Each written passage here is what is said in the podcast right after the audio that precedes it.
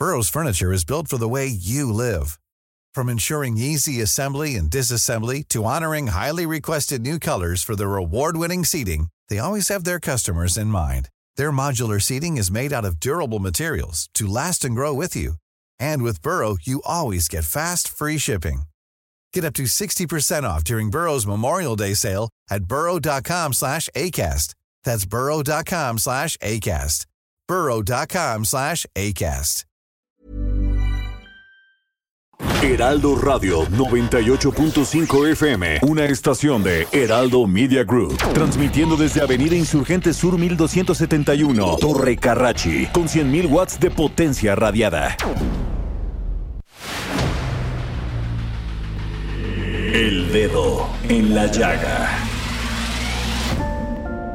Había una vez un mundo en el que nadie creía. Un país de historias inexplicables. Una nación con personajes asombrosos. Santo Tomás tenía razón. Hay que ver para creer. El México increíble. Las verdades que duelen. La voz de los que callan. El dedo en la llaga. Infórmate, diviértete, enójate y vuelve a empezar. El Heraldo Radio presenta El Dedo en la Llaga con Adriana Delgado. Deja que se entere como yo te quiero y como tú me quieres. Deja que nos miren. Cuando te enamores no te quejes, deja que mi alma brille.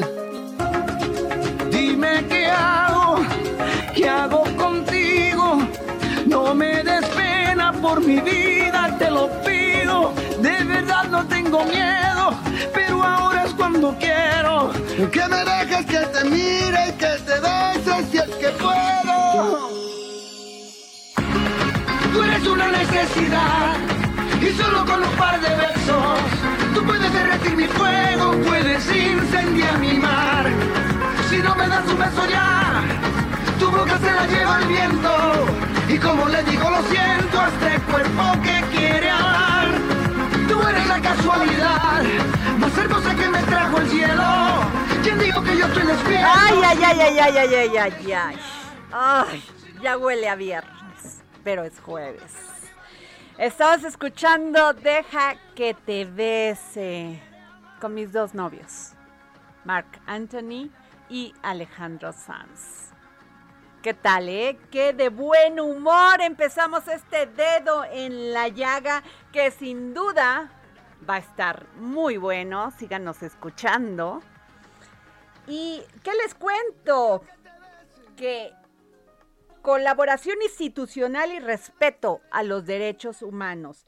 En democracia, la delincuencia se combate con los instrumentos de la democracia y particularmente con el respeto a los derechos humanos, afirmó el ministro Arturo Saldívar, presidente de la Suprema Corte de Justicia de la Nación y del Consejo de la Judicatura Federal, al inaugurar el primer conservatorio interinstitucional sobre el sistema penal acusatorio.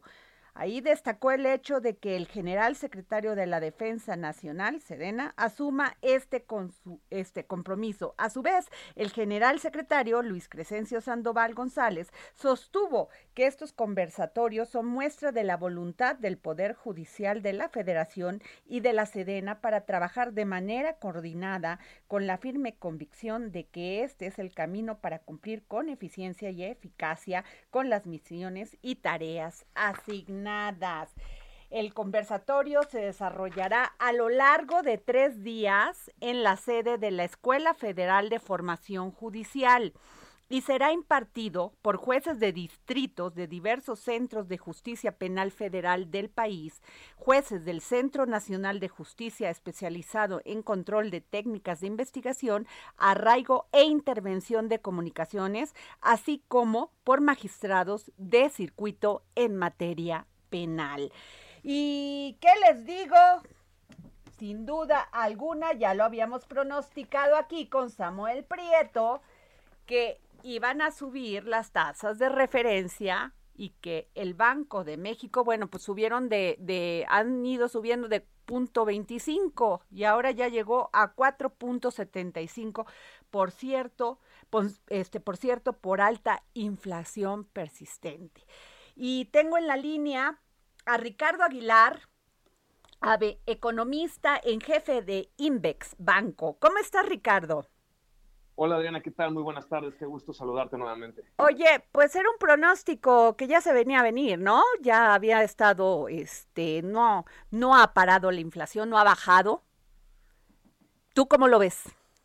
Sí, así es, efectivamente, hemos visto una presión inflacionaria bastante fuerte y sobre todo lo que nos preocupa un poco más, Adriana, ahorita es la parte subyacente, esto es el índice de precios que excluye las cotizaciones de, energía y otros componentes volátiles en, el índice de precios al consumidor. Y vemos que la inflación subyacente, sobre todo las mercancías, han estado ya registrando una tasa anual muy elevada, se está acelerando ya, ya por encima de 6% y esto definitivamente pues sí le pega también al hecho que los servicios por la reapertura económica también están registrando precios más altos y vemos también que esta tasa anual de los precios de servicios se ha acelerado. Por donde lo veas, está aumentando la inflación. Oye, Ricardo, eh, ¿eso quiere decir que el controlar el precio del gas no sirvió? Pues es que el problema con el precio del gas es que si tú tienes un precio del gas aquí en México que está topado, pero afuera te lo están vendiendo más caro y precisamente se está registrando una crisis en este insumo, en los precios de este insumo que se han disparado a nivel internacional, por condiciones climatológicas, también por condiciones de oferta, pero pues si te lo venden más caro afuera, aquí también pues no puedes controlarlo mucho. De hecho, vimos en la primera quincena de septiembre que este precio del gas LP, por ejemplo, aumentó alrededor de 2% en la quincena y, y, es que el problema de controlar los precios es que eventualmente por estas situaciones que no dependen de ti, de estos choques externos, pues lo vas a tener que soltar en algún momento, ¿no? Oye, pero por ejemplo, por el gobierno de Alemania, fíjate, el gobierno de Alemania hace tres días, eh, pues votaron por expropiar viviendas, 250 mil viviendas, departamentos, porque se estaban subiendo las rentas de una manera impresionante y estaban presionando este, la inflación en Alemania. Son medidas drásticas, ¿no? Sí, totalmente, son medidas drásticas, pero depende mucho también el contexto en el que se estén llevando a cabo. Por ejemplo, se tienen que, brindar beneficios en caso de llevar a cabo una medida así, se tienen que brindar beneficios para las personas a las que están expropiando para que les compense, pues definitivamente esta, esta, esta afectación. Claro, oye Ricardo, pero hay, fíjate que hay un tema. Entiendo que suba, que suba la, la, este, este eh, que suba la tasa de interés, pero eso también va en contra del crecimiento, ¿no? Pues mira, eh, ahorita el, eje central de este tema es que Banco de México debe procurar el poder adquisitivo del peso. Esa es como ayuda a la economía, Adriana. No, no tiene como mandato, y la Constitución es muy clara en este sentido, la Constitución mexicana, Banco de México debe procurar el poder adquisitivo del peso a través del combate a la inflación. Entonces, no habla sobre el crecimiento, no es un mandato dual. Pero no puedes acceder, ahorita acceder a un crédito pues no es este oportuno, ni es buen negocio. Pues mira, lo que sí hemos visto con la tasa de referencia es que esta no necesariamente se traduce en incrementos en los créditos, sobre todo si están a tasa fija, ¿no? Esa es una ventaja. Esto, esta tasa es para los bancos, para que los créditos, el fondeo de los bancos entre ellos, los recursos que se intercambian, se prestan y demás, estos se, paguen a una tasa más alta, pero no, no necesariamente se va a traducir en un incremento en tasas de crédito hipotecario, además. Ah, ok. Fíjate que qué bueno que me lo aclaras porque yo tenía como una, una visión y una información diferente. Pero a ver, entonces no están, eh, en pocas palabras, no están funcionando las medidas para controlar la inflación. ¿Podríamos decirlo así? Pues es muy pronto para hablar de eso. ¿Por qué? Porque cuando tú empiezas, cuando empiezan a subir la tasa ahora, por ejemplo, el mecanismo de transmisión, digamos que cuando empiezas a ver los efectos, no es de la noche a la mañana digamos que pues si empezaron a aumentar la tasa, como bien dijiste, hace tres reuniones, ¿no? Pues este efecto se estará viendo en los próximos meses. Es, es una economía grande la de México que no la puedes ahora sí que frenar ni acelerar de la noche a la mañana. Entonces, más bien, al actuar de manera anticipada, como lo está haciendo ahorita la mayoría de la Junta, que está votando a favor de estos aumentos, pues sí permite que en el mediano plazo se anclen los, las expectativas del mercado y también los niveles de inflación bajen, que es lo que esperaba Banjico, ¿no? Claro. Pues, este, ¿crees que siga subiendo? Sí, de hecho. ¿Cuánto tiempo? O sea, ¿va a llegar a lo que pronosticaron 5.25? Sí esperamos que llegue a ese nivel. ¿Por qué? Porque ahorita, además de esta inflación que te decía de la parte interna en México de mercancías y servicios por la reapertura y demás, también tenemos esta presión externa que, vemos en los mercados de materias primas, que vemos por el cierre de, por ejemplo, puertos en China, por el tema del COVID, en otros lugares de Asia donde no se ha vacunado mucho la gente, pues están afectando también los costos de producción, ¿no? Están aumentando los costos de transportación. Entonces, por toda esta presión que ahorita tenemos, que probablemente no sea tan rápido, sí esperaríamos que Banjico siga aumentando la tasa de entrada 25 puntos base en las siguientes dos reuniones para llevarla a 5.25 al cierre del año y también continuar con esto por lo menos durante el primer semestre de 2022. Híjole, pues qué terrible. Bueno, en fin, Ricardo Aguilar Ave, economista en jefe de Invex Banco, gracias por tomarnos la llamada para el dedo en la llaga. Al contrario, un gusto, gracias. Gracias. Bueno, hoy este, leí en varios medios una noticia que me dio muchísima tristeza porque el, los efectos del cambio climático, pues fíjense que vi esta nota, los menores de todo el mundo, los menores de, edad, sufrirán un brusco aumento en las olas de calor, inundaciones y sequías durante sus vidas en comparación con sus abuelos, de acuerdo en un reciente informe de Save the Children. Eh, en promedio, los niños sufrirán siete veces más olas de calor y casi tres veces más sequías, inundaciones y malas cosechas debido a la rápida aceleración de la crisis climática, dijo la investigación. Aparte de esto, unado a toda la corrupción que les dejamos, ¿verdad? Y en los menores de países de ingresos medianos y bajos serán los más afectados. En Afganistán, por ejemplo, soportarán hasta 18 veces más olas de calor que las generaciones previas. Por su parte, en Mali deberán superar hasta 10 veces más las malas cosechas. O sea, no, se, no le estamos dejando a estas, a estas generaciones que vienen un mundo mejor. Es terrible y es terrible todavía las políticas de gobierno de utilizar estos, este, pues, no tener energías limpias, no dar el brinco para allá. ¿Qué les puedo decir? Pero tengo en la línea al doctor Gerardo Ceballos, investigador del Instituto de Ecología de la UNAM. Doctor, qué mal mundo le estamos dejando en un futuro a los jóvenes y a los niños que, ¿no? Sí, claro. Buenas tardes, Adriana. Buenas tardes, doctor. Pues mira, claro, esto lo hemos venido ya advirtiendo desde los años 90, fíjate. En realidad, eh, los impactos del cambio climático con una precisión del 99% de lo que está pasando eh, en este momento, se tenían desde 1987-89. Imagínate, esto lo conocían las compañías petroleras y este, escondieron la información, han, este, han hablado, eh, han dicho que los científicos estamos mal, etcétera, etcétera. Y básicamente lo que estamos viendo, ya lo estamos viendo, el, el COVID es una manifestación de las perturbaciones que estamos haciendo al medio ambiente. El COVID tiene su origen en la destrucción de los ambientes naturales y en el tráfico de las especies animales silvestres. Imagínate, nosotros que hemos alertado que estamos entrando a la sexta extinción masiva, estamos perdiendo muchísimas especies de plantas y animales, de los ecosistemas, y esto antes de que llegue el cambio climático en su magnitud completa, como lo acabas de mencionar. Déjame decirte una cosa que no se habla y que es todavía más terrible de lo que le vamos a dejar a los niños, en este informe dicen que hay unos lugares que van a tener 11 veces más clima peor que el que tiene ahorita. Inundaciones y todo en muchos casos. Pero significa que ya no van a ser vivibles. Significa que una porción muy grande del planeta en las próximas dos décadas va a dejar de ser habitable para el ser humano. Nadie puede vivir 10 este, olas de calor más fuertes de las que ya existen ahorita en estos lugares. Es imposible.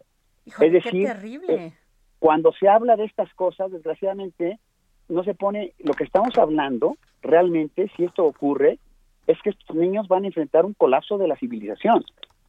Es decir, imagínate el, problema del COVID multiplicado a las mil, a las doscientos. ¿eh? Es decir, eh, lo que me parece muy dramático es que no se habla de las consecuencias reales, las consecuencias reales del cambio climático. Todo eso de lo que estamos hablando es que es posible, muy posible, que haya un colapso de la civilización. ¿Qué quiere decir eso? Que se derrumben a nivel global las estructuras políticas, sociales y económicas que nos han dado esta estabilidad, ¿sí? Como, como, como civilización en los últimos, eh, eh, este, por lo menos mil años. eh, es muy grave y no se habla de la magnitud, es decir, estos niños, eh, una gran parte del planeta va a estar inundado, una gran parte del planeta va a tener sequías o inundaciones, no va a haber suficiente alimento, probablemente el transporte entre continentes se vuelve se vuelva carísimo y por las tormentas y por esas cosas tan caro que lo que ahorita está subsidiado y el 90% de los productos de un continente a otro van eh, eh, eh, transportados de una manera muy barata, subsidiada por, por este barco. Esto ya no va a ocurrir. Entonces, la noticia muy grave, que esto que se llama sumar a todas las noticias que han ocurrido y, han salido en los últimos Ajá. dos años, es que es un problema que ya nos alcanzó. Pero fíjese no a nada poder- más, doctor. O sea, declaran extintas a 23 especies. Nada más, O sea, qué nada más en los terrible. Estados Unidos. Nada más en los Estados Unidos. Si pusiéramos a las especies de todo el mundo, estamos hablando que en las últimas tres décadas hemos perdido más de 150, entre 150 y 300 especies. Las especies que se extinguieron en un siglo debían haberse extinguido en 10.000 años. Esa es la magnitud del problema. Estas especies nada más son en Estados Unidos. Imagínate qué terrible. Si sumamos a México, en México, dos cosas. Eh, el gobierno abandonó la protección de la vaquita marina hace unos meses. ¿Cómo es posible que no podamos como país destinarle los recursos que sean, que costarían algunos millones de pesos por mes, exagerándole, para salvar a la vaquita marina? Una economía de 700 mil millones de dólares que no le pueda poner 3 o 4 o 5 millones de dólares a algo que es icónico y que está básicamente representando nuestra posición en relación a los problemas ambientales. Dejamos que se extinga. El país le está apostando otra vez al petróleo y al carbón. Ajá. Es decir, ¿a dónde vamos? Fíjese, eh, y nada se más, usted se debe de acordar, doctor este, Gerardo Ceballos, que cuando en la era Trump eh, se abandonó el Acuerdo de París y dijo que pues no existía tal cambio climático y que nada más era para asustar a este a los países y que era per- o sea que no apoyaba en nada a la economía del país perjudicial así lo dijo Sí, claro. Fíjese nada Pues mira, más Imagínate esos Trump, esto es México, esto es China, esto es Brasil. Afortunadamente en Estados Unidos ha tomado otra vez el liderazgo de, de en, en cierta forma. Yo lo que no comprendo, fíjate, es que estos países, los gobernantes de Estados Unidos, de China, de- no sé, de México, pero de los muchos de los países desarrollados, tienen la información correcta. Las grandes compañías saben que esto se va a colapsar en 15 o 20 años. ¿De qué le sirve a Exxon tener 3 mil trillones o 4 mil trillones de dólares en reservas, o Apple o a Google, si esto se va a colapsar?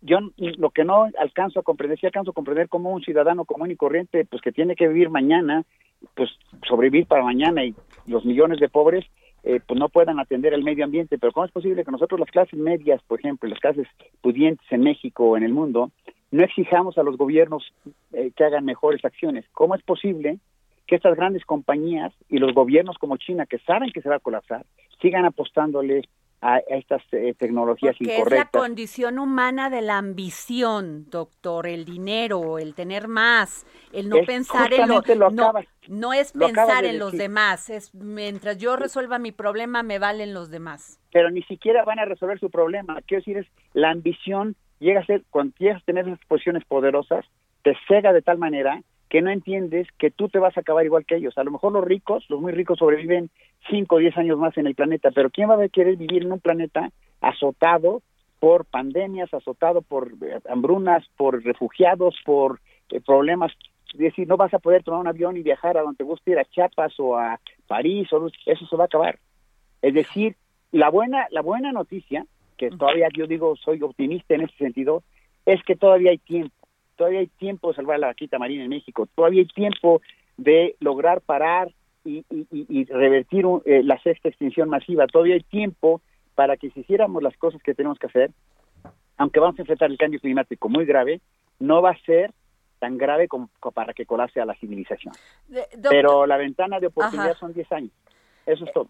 Este, doctor, sin embargo, todavía como que no entiendo esto. A ver, eh, se oponen al uso del glifosato, ¿no? Sí. Eh, que porque es un herbicida que hace daño, que penetra en las capas de la tierra y que es perjudicial a, futuro. Pero, pero ¿qué otro herbicida tenemos que pueda darle, que pueda eh, ah, generar? no, muchos. En ese tema, fíjate que afortunadamente las alternativas, por ejemplo, el glifosfato sí debe prohibirse. Lo, lo interesante aquí, esa es una muy buena apreciación, que es, el glifosfato debe prohibirse y hay muchos otros, este, ¿cómo se llama?, pesticidas que pueden aplicarse. No se aplican porque las grandes compañías, en este caso Monsanto, que ahora es Bayer, creo, eh, suelta muchísimas dinero corrompiendo a todos los pues, países del mundo para que se acepte su glifosato. Pero en realidad hay alternativas muy sólidas. Y es decir, por ejemplo, lo del glifosato, es decir, bueno, tenemos que glifosato porque si no, es como si, bueno, tenemos Pero un herbicida natural, ¿cuál sería, doctor? Mira, aquí eso también, bueno, hay muchos herbicidas que son mucho menos este, graves que el glifosato. Naturalmente, una de las cosas que sabemos que si tú tienes, que no son monocultivos, tienes tu cultivo y alrededor de ese cultivo hay matorrales o bosques o selvas, los animales de la selva, ¿sí? los murciélagos, por ejemplo, los murciélagos, los pájaros, los insectos, matan a muchísimas de esas plagas. En Costa Rica hay estudios de que los lugares que están pegados a la selva, los cultivos de café, producen entre 40 y 50% más café sin usar pesticidas. Es decir, eh, y por otro lado, bueno, sí, se, en algunos casos se tienen que usar pesticidas mientras hacemos una transición a sociedades que sean socialmente más justas. Eso es mi punto. es que sí, no, no, es que sí hay, es que sí hay alternativas. pero por ejemplo, pero también los aerosoles, todo esto que dicen. No, acuérdate de los aerosoles que los logramos controlar. Los aerosoles son una muy buena, muy buena este ejemplo de que se puede hacer. Gracias a Mario Molina y a Paul Crossen, los dos premios Nobel que hicieron por esto, que demostraron cuál es el efecto, sí, de, de, los eh, aerosoles en la capa de ozono, y fue el primer problema ambiental global, sí, que se resolvió. Ya no hay un problema de, de pérdida de capa de ozono en el planeta. Se resolvió en veintitantos años, treinta años. Es decir, tenemos la capacidad científica, tenemos los datos, la tecnología y la ciencia. Y entonces, ¿por qué los gobiernos no exigen a estas compañías que sea que hagan esa transición? ¿Sabes por qué no? Porque nosotros los ciudadanos no somos, los ciudadanos en la mayor parte del planeta somos espectadores. Yo entiendo a la gente pobre que no puede ser actor pues porque tiene la necesidad de sobrevivir el día siguiente, pero las clases medias, los científicos, te pongo un ejemplo en México, los científicos, ¿cuántos científicos mexicanos en la cuestión ambiental se involucran en tratar de encontrar soluciones a los problemas y no solamente quejarnos de que está colapsando, sino de proponer este, opciones. Claro. Eh, ¿Cuánta gente en México has visto que se oponga a que se haya quitado eh, la vaquita marina cuando se conocía y ah. cuando Peña dijo algo así? Fue una cosa gigantesca. ¿Por qué seguimos permitiendo que cuando el, gobierno de México dice que va a hacer, que le va a apostar al petróleo, cuando sabemos que eso es la cuestión más absurda del mundo, ¿por qué no hay manifestaciones que aunque fueran inútiles, pero ¿por qué no hay manifestaciones de los ciudadanos oponiéndose a eso? Totalmente, y que no tiremos también la responsabilidad de los ciudadanos de no tirar basura y contaminar. Hay muchas cosas, nosotros, eh, la gente que te escucha, si le pones 50 maneras de ayudar al medio ambiente, va a encontrar muchas. Díganos 10, doctor. Díganos 10 para todos uh, aquellos que nos están escuchando. exacto, vamos a ver primero. En, en mi tema, no tener mascotas, animales silvestres como mascotas y no consumir a este ningún producto de animales silvestres porque los empujamos a la extinción. La segunda, no tirar basura, toda la basura que podamos evitar. Ahorita estoy en mi coche parado porque vine aquí a comprar productos de limpieza de casa en contenedores que yo tengo en un lugar que los venden a granel. Es decir, cada vez que compro no tengo que usar esa. Entonces, no usar plásticos este, desechables, pues, bajar nuestro consumo de basura, bajar nuestro consumo de carne. Si la carne, no, no, quiere decir que no coman carne, comamos menos carne. La gente que tenemos la posibilidad de pagar la carne, comamos una vez a la semana, una vez cada dos semanas. Dejemos la carne para los grandes eventos. Eh, otra cosa es eh, cosas tan sencillas como eh, tratemos de usar menos el coche, si vamos a algún lado, usemos, este, vayamos más gente en el coche. La gente que tiene la posibilidad de comprar un híbrido o un coche eléctrico, compre un híbrido o un coche eléctrico. La otra cosa que te, podría decir es el agua. El agua es un problemón. Se va a acabar, se va a quedar. La Ciudad de México está entre las ciudades más amenazadas de quedarse sin agua en los próximos 5 o 10 años. Usemos el agua de una manera muy responsable. Todas estas cosas van ah. sumando. Y la siguiente, participemos. tenemos 40, segundos, doctor, para que nos venga el corte, por favor. Participemos, por favor, en demandar acciones a todos los niveles que beneficien el ambiente, porque esto es nuestro mejor seguro para sobrevivir. Híjole, pues muchísimas gracias, doctor Gerardo Ceballos, investigador del Instituto de Ecología de la UNAM. Gracias por tomarnos la llamada para el dedo en la llaga. Te lo agradezco pues, mucho, muchas nos vamos a un corte y regresamos. Muy triste porque el pájaro carpintero es una especie extinta. El que tiene, este es una. Ahorita que regrese del corte porque ya no les puedo platicar, pero regresamos. Tu boca se la lleva el viento y como le digo lo siento a este cuerpo que quiere Sigue a Adriana Delgado en su cuenta de Twitter arroba Adri Delgado Ruiz. Además, te invitamos a enviar tus opiniones y comentarios en texto o por mensaje de audio a través de WhatsApp al 55 2544 3334. Y si quieres escuchar El Dedo en la Llaga de El Heraldo Radio, en cualquier momento y donde quiera que te encuentres, descarga el podcast disponible en Spotify y iTunes.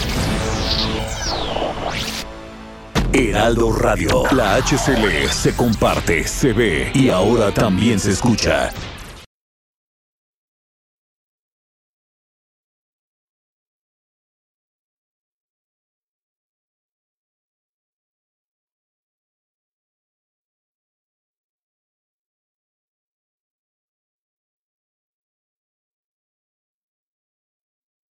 Heraldo Radio. La HCL se comparte, se ve y ahora también se escucha. Sigue a Adriana Delgado en su cuenta de Twitter en arroba Adri Delgado Ruiz. Y envíanos tus comentarios vía WhatsApp al 55 25 44 33 34 o 55 25 02 21 04. que me trajo el cielo ¿Quién dijo que yo estoy despierto si no paro de Bueno, regresamos aquí al dedo en la llaga. Yo soy Adriana Delgado Ruiz y les voy a decir muy rápido, tenemos dos libros del Fondo de Cultura Económica, Luis González y González Pueblo en Vilo, Carlos Monsiváis, Apocalipstic Así que a los primeros que me manden un tweet arroba Adri Delgado Ruiz. Aquí están los dos libros que vamos a entregar aquí en el segundo piso de la Torre Karashi. Eh, Insurgente Sur 1241. 71, perdón, 1271. Aquí lo van a encontrar, así que mándenme un tweet. A ver, yo soy su fan, lo sigo, en su columna de la jornada. Eh, me parece un hombre de una inteligencia suprema, un hombre que pues tiene toda la experiencia para presidir esta comisión de, de cultura. Sí, de cultura en la Cámara de Diputados. Estoy hablando del diputado Carlos Ortiz. ¿Cómo está, diputado? Bueno, ¿Cómo está, diputado? ¿Me oyó? Adriana, te oigo más o menos, pero bueno, estoy... A ver, ¿sí me, ¿sí me escucha bien? Así muchísimo mejor. Ah, bueno, pues le... Oye, primero... Pues, ah, decía yo que lo, soy su fan. Digo, gracias por ser tan rápida. y además, pues soy su fan, oiga, yo lo, yo lo leo en la jornada. Ah, bueno, te agradezco. Este, pues ya quedé vendido. A tus órdenes. Oiga, oiga, este diputado, a ver, el COVID nos trajo una experiencia, esta pandemia que seguimos pues viviendo, sufriendo, nos trajo pues eh, recluirnos en nuestra casa. Sin embargo, la cultura fue gran acompañante en estos momentos tan terribles. Eh, como, como presidente de la Comisión de Cultura, ¿Qué es lo que, lo que vamos a esperar de esta comisión? ¿Qué va a impulsar? Bueno, primero te digo una cosa. Eso se lo aprendí al monstruo Monsiváis, que las culturas no son ni fifís, ni cultura popular, ni cultura aristocrática, que la cultura es toda la expresión que el ser humano tiene para demostrar lo bello, lo sensible, lo emotivo, en fin. Y yo todavía le agregué una cosa que acabo de decirle a mis compañeras. Dicen los, eh, o creemos los que entendemos el mundo a través de la interpretación de la evolución, que fue en el momento en el que un hombre primitivo allá del Neandertal logró enfrentar su dedo pulgar, su dedo gordo, frente a los otros cuatro, y logró moverlo y logró construir las primeras herramientas que se dieron en la historia. Y de ahí comenzó que supo afinar una piedra, una rama, que, que ahí nace no solo la civilización, sino las expresiones culturales. Y yo, en homenaje a mis compañeras, y te incluyo, dije, bueno, ¿y de dónde han sacado los hombres que el dedo pulgares era de un hombre? Ajá. ¿Qué tal si era un dedo femenino? Exacto. Y entonces allí comienza la reivindicación de muy lejos, de muy lejos, de lo que a la mujer, pues no, sigue casi sin reconocerse. Bueno, de esto, yo creo que la función de la comisión de los diputados, pues la función de los diputados básicamente es eh, elaborar las normas de convivencia, hacer la ley. Bueno, y la ley siempre se está haciendo, ya no se hizo, se está haciendo. Entonces, la primera función de nuestra comisión, que es pluripartidista y que a mí me dará muchísimo gusto escuchar allí y debatir con la gente del PAN y con la del PRI, con el PRD, y que los acuerdos a los que llegara esa comisión, en los que por supuesto todos, todos tienen voz y voto, fueran eh, acuerdos que pudieran encauzar todos los esfuerzos que hacen este y otros gobiernos para hacer que la cultura sea un bien colectivo, que sea un bien social, que la cultura no sea eh, la rosa del pastel del privilegio. Entonces lo primero que tenemos que hacer es legislar. Ese es lo primero, pero no me quiero quedar allí. Yo quisiera acercar la cultura a los diputados y los diputados a la cultura. Mira, cuando tú ves quiénes conforman la Asamblea de los Diputados, te das cuenta que hay gente que seguramente ni siquiera conocía la capital de la República.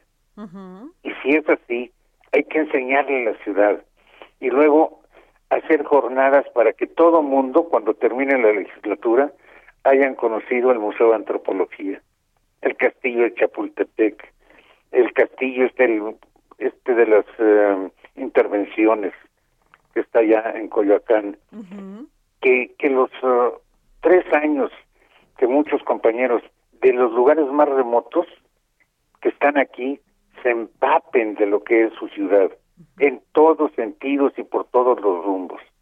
Y luego, en un lugar ay, tan distante y tan uh, a veces tétrico, que es la cámara donde está instalada la sede, que pudiéramos llevarles expresiones culturales.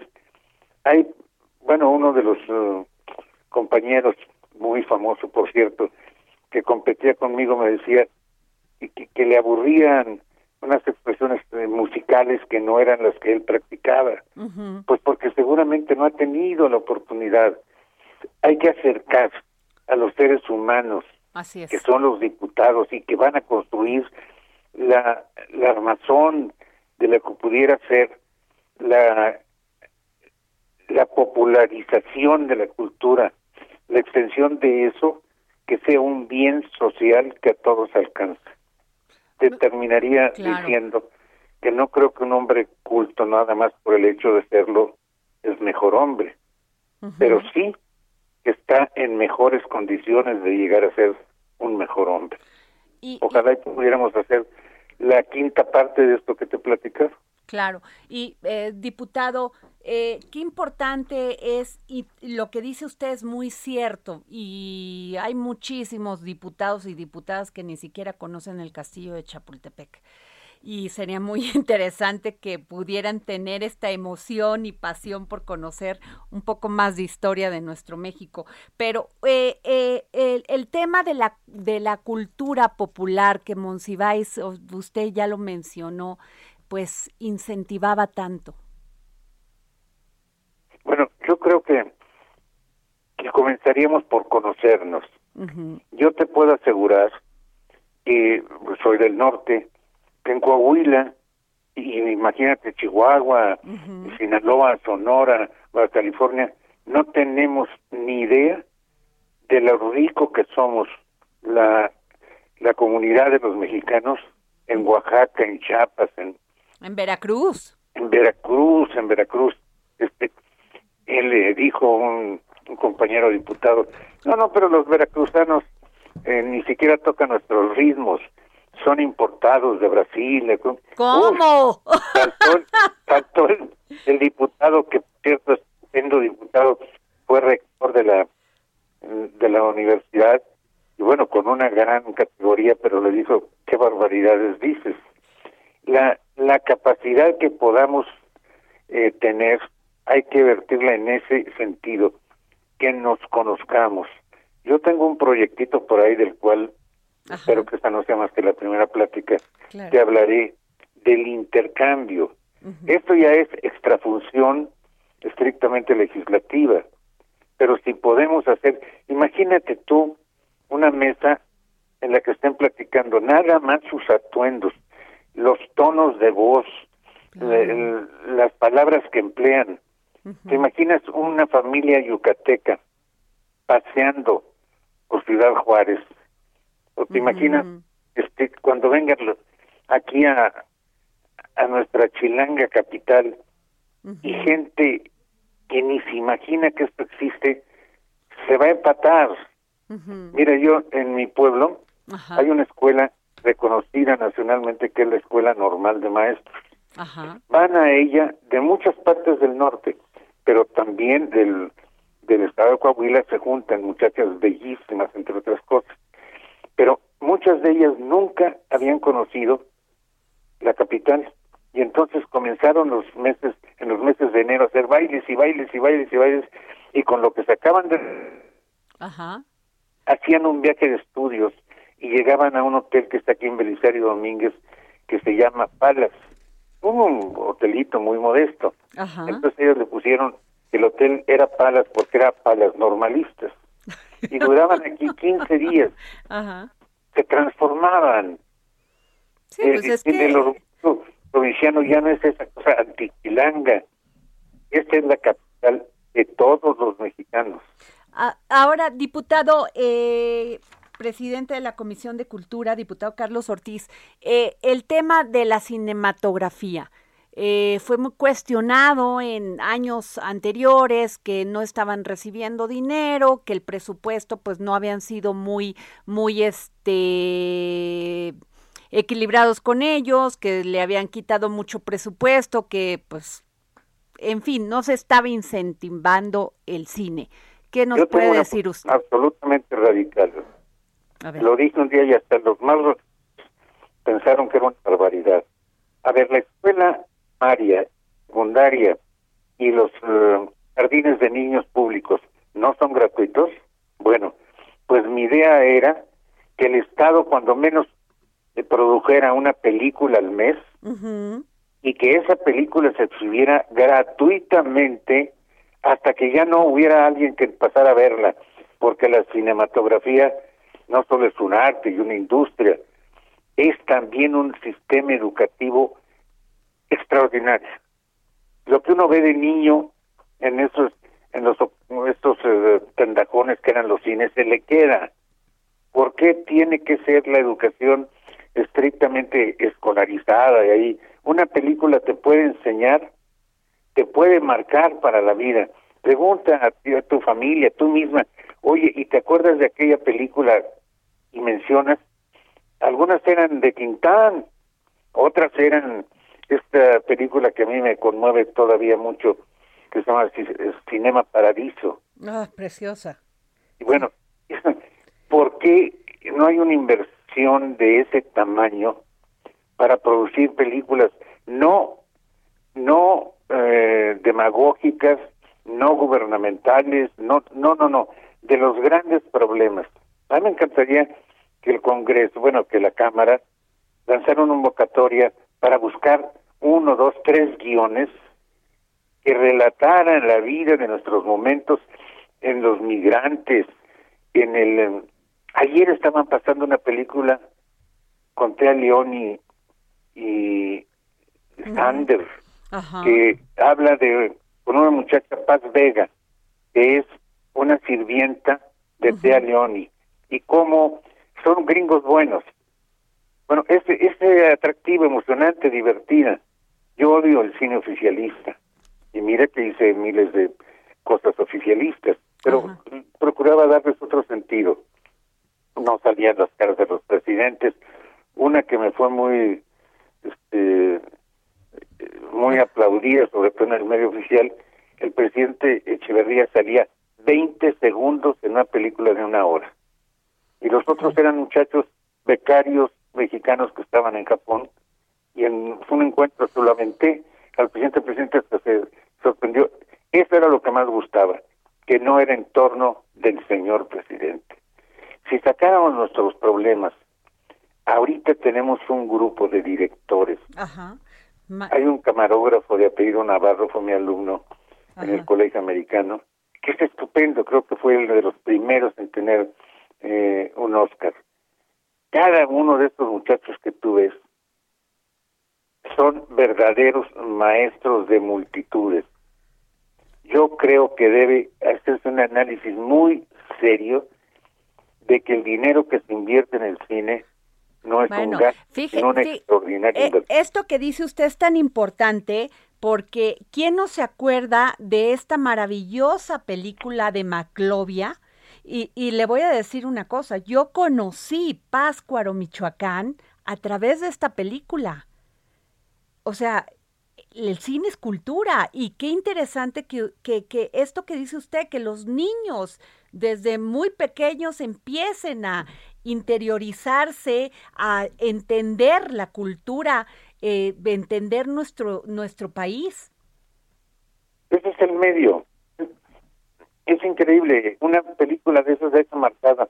Mira, yo hice una película con Gonzalo Vega, este que se llamaba Viaje al pasado. Y es una anécdota sencillísima y la película salió en, regalada. Un grupo de niños de una escuela van al desierto de los leones. Es un día de campo. Entonces de repente un grupito de amiguitos se separa y eh, investigando ven una cueva, las niñas no quieren, los niños los empujan, se meten a la cueva y de repente está otra salida y cuando salen se dan cuenta que es un eh, un territorio totalmente desconocido del que venían del desierto. Y cuando están ahí parados se oye un galopar de caballos y se para de repente una carroza y se bajan unos señores extrañamente vestidos, uno en especial, regordeto, chaparrito, de levita, se baja a orinar. Y viene una, es una carroza tirada por una recua de caballos. Y de repente los niños lo ven, se quedan pasmados y uno de ellos se les ve que le dice, ¿cómo? ¿Usted es el benemérito? Y entonces él con humor se ríe, le dice, no, no, te equivocaste, no soy benemérito, soy Benito. es Benito Juárez. Y entonces la niña le dice, miren, miren, él fue el que dijo que la entre las naciones como entre las personas el derecho ajeno es la paz. Y entonces dice, oye, yo nunca he dicho eso, pero qué buena idea, ¿me dejas apuntarla? Pues... Ese viaje al pasar ese túnel los llevó a diferentes momentos de nuestra historia y ahí conocieron a la corregidora y ahí conocieron, hasta que por alguna circunstancia, ni me acuerdo, regresan al mundo real desde entonces. Pues, bueno, la historia es divertidísima. ¿Qué, qué? darle esa formalidad al pobre Benito. Claro, hacerlo más humano. Y bueno, ahorita de las recientes películas, hay algunas que son extraordinarias. ¿Y qué piensa de los documentales? Porque también eso es muy ah, pues importante, invertirle a los documentalistas. yo fundé el centro de producción este, que se dedicó a hacer documentales. y mi documental pues, que me hace sentir soñado fue cuando me fui a Chile durante el golpe. Si después me dejas tu... Eh, ¿A dónde te puedo mandar una cosa? Claro. se llama por la fuerza y ahí vas a ver golpe contra el presidente Allende y unas imágenes que no hay en el mundo que es el entierro Pablo Neto. Híjole, qué interesante y qué importante. Con este documental fue que gané la mayoría de mis reconocimientos. Pues porque es un documento fílmico. A mí me gusta mucho el documental. Mire, pues por favor háganoslo llegar, diputado, y de verdad me encanta saber, se lo digo así con esa emoción, eh, que una persona con la trayectoria que tiene usted, diputado Carlos Ortiz, presidente de la Comisión de Cultura, esté presidiendo esta, esta comisión. Pues con que no se haga este, una profecía que me lanzó ahí uno de los contendientes, digo, no, si yo no digo que no sepan, pero a su edad todavía va a poder. pues Entonces le dije, mira, eso sí no te lo puedo asegurar, eh, lo que presento es lo que pude hacer. De aquí en adelante, nada más es lo que me voy a esforzar por hacer. Claro. Y cuando ya no pueda, pues hay siempre hay un suplente. Que puede que sea mucho mejor y así lo espero. Mi suplente es un tipo fuera de serie. Qué bueno. Es doctor de la Sorbona, se llama Raúl Fernández y es un guerrerense. Y que, bueno, lo compras. Él me trajo a mi casa a intelectuales, eh, pero fundamentales. Este es un tipo y, y es hoy el director del pomposamente se llama Instituto de Altos Estudios Políticos Sociológicos de Guerrero. Mire. son ah. gente padrísima.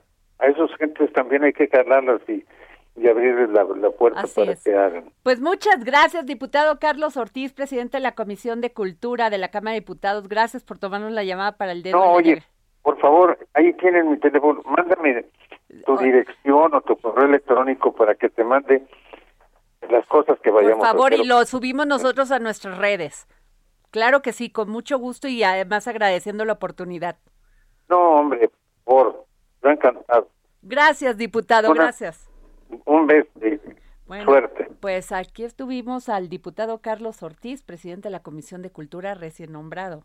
Y déjenme decirles que debe de estar ya llegando la, la, este, la reforma eléctrica del presidente, la propuesta de reforma eléctrica del presidente Andrés Manuel López Obrador. Y bueno, nos vamos con Exxon a la milla, nuestro querido amigo promotor cultural, porque nos tiene un libro a todos aquellos que me escriban rápidamente a mi tweet, arroba a Twitter, a mi tweet, perdón, arroba Adri Delgado Ruiz. El libro se llama Tienes que mirar, de la autora Ana Starovinets. Y el, el libro es Me tiene, Tienes que mirar. A ver, vamos. Libros, libros, libros, con Exxon Alamilla.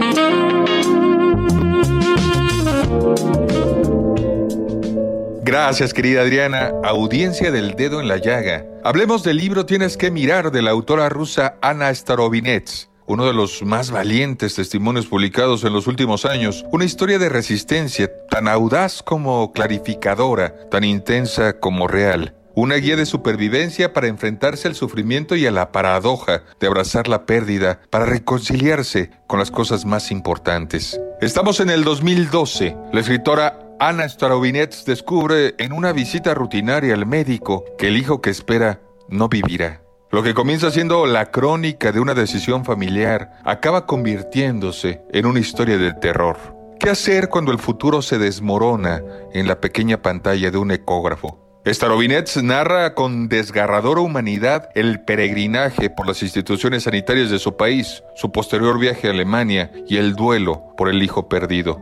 Tienes que mirar es la radiografía íntima de un trauma silenciado, el testimonio de una mujer que se enfrenta sola a un sistema que no la tiene en cuenta, un descenso a las cimas más profundas del dolor y a la vez un canto a la vida. Un revelador texto cuya publicación desencadenó una tormenta en su país al abordar el tema tabú del poder de las mujeres sobre su propio cuerpo y las secuelas personales y familiares de la pérdida de un hijo. Adriana querida y radioescuchas del dedo en la llaga, Ana nos dice en el prefacio, en el inicio de este libro, una cosa es inventar una historia de miedo y otra muy distinta es convertirse en la protagonista de un cuento de terror. Dudé mucho tiempo si merecía la pena escribir este libro. Es demasiado personal, es demasiado real, no es literatura. Pero lo único que sé es escribir. No tengo ninguna otra habilidad para cambiar el mundo. Este libro no trata solo de mi pérdida personal, habla de lo inhumano que es en mi país el sistema al que se ve arrojada una mujer obligada a interrumpir su embarazo por razones médicas. Este libro habla de la humanidad y de la falta de humanidad en general. No se puede recuperar lo perdido. Aquellos que han perdido su apariencia humana no pueden convertirse de nuevo en personas. Pero el sistema se puede corregir y esa es mi esperanza. Por eso indico los nombres reales de personas e instituciones. Por eso escribo la verdad. Es posible que mis esperanzas no se hagan realidad, que quienes toman decisiones y lubrican los engranajes de este sistema nunca abran este libro, que algunos de aquellos cuyos nombres he mencionado no sientan más que ira.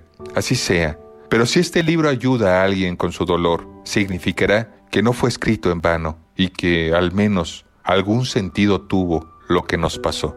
Radio Escuchas del Dedo en la Llaga. Tenemos un ejemplar de Tienes que mirar para la primera persona que escriba al Twitter Adri Delgado Ruiz. Soy Edson Alamilla. Nos saludamos la próxima semana con más historias. Muchas gracias, Adriana.